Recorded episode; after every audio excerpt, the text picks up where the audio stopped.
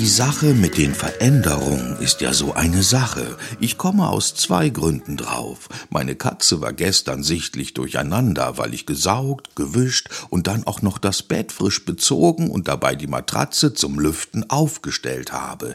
Ihr geliebtes Bett, quasi ihr Zuhause zu Hause. Und weil wahrscheinlich Schalke 04 absteigen wird.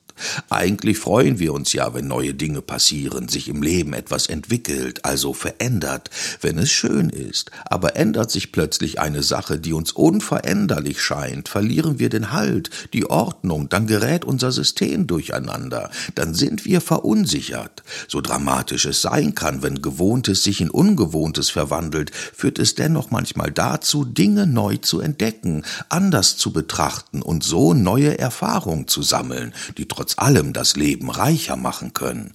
Es scheint zumindest so, dass meine Katze ihr Bett jetzt noch mehr liebt.